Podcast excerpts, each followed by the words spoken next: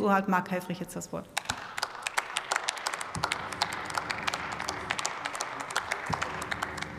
Frau Präsidentin, meine sehr verehrten Damen und Herren, liebe Kolleginnen und Kollegen! Mit dem vorliegenden Gesetzentwurf will Robert Habeck die Möglichkeit schaffen, Rosneft zu enteignen. Dies soll möglich sein, wenn es zur Aufrechterhaltung der Versorgungssicherheit erforderlich wird. So weit, so gut, so nachvollziehbar. Für die unter Treuhandverwaltung des Bundes stehende Ölraffinerie PCK Schwedt rückt damit hoffentlich eine Lösung für ihr Auslastungsproblem in greifbare Nähe. Denn anders als Sie es von der Ampel versprochen haben, beträgt die derzeitige Auslastung nicht einmal 60 Prozent. Weit unter diesen Wert darf die Auslastung auch nicht sinken, weil das den Betrieb und damit auch die Ölversorgung im Osten Deutschlands dramatisch gefährden würde.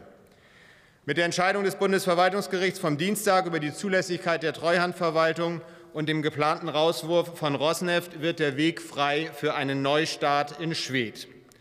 Die Ampel muss dringend die Öllieferungen über die Pipeline aus Danzig sichern, die Vertragsverhandlungen mit Kasachstan finalisieren und die Übertragung der russischen Mehrheitsanteile an der Raffinerie vollziehen.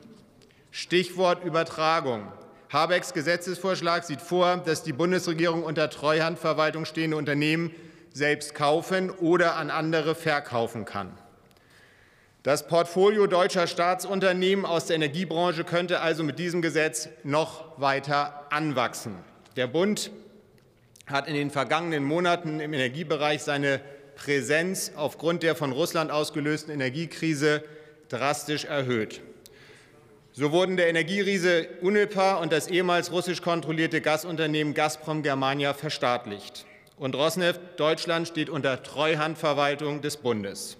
Damit hat der Bund die Kontrolle über die russischen Anteile an den Raffinerien Bayernöl, Miro in Karlsruhe sowie PCK Schwedt. Auch fünf von sechs schwimmenden LNG-Terminals in Deutschland werden von einer neu gegründeten bundeseigenen GmbH betrieben. Diese Beteiligungen des Bundes waren eine bittere Pille, die es ausgelöst durch den russischen Angriffskrieg zu schlucken galt. Verstaatlichungen waren erforderlich, um den Zusammenbruch des deutschen Energiemarktes zu verhindern. Allerdings ist Deutschland momentan auf dem besten Weg in eine staatliche Energieplanwirtschaft. In der DDR hieß es VEB Gaskombinat Schwarze Pumpe. In Ampel Deutschland reden wir bald über das Energiekombinat Grüne Pumpe.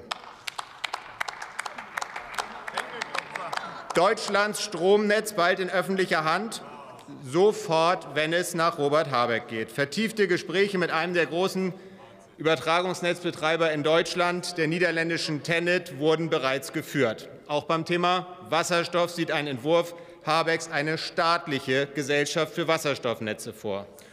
Und wie es bei PCK Schwedt und der Frage, wie lange PCK Schwedt in staatlicher Hand bleibt, diese Frage bleibt zu diskutieren. Habecks bisherige Krisenpolitik entwickelt sich immer mehr zu einer zügellosen Verstaatlichungsorgie.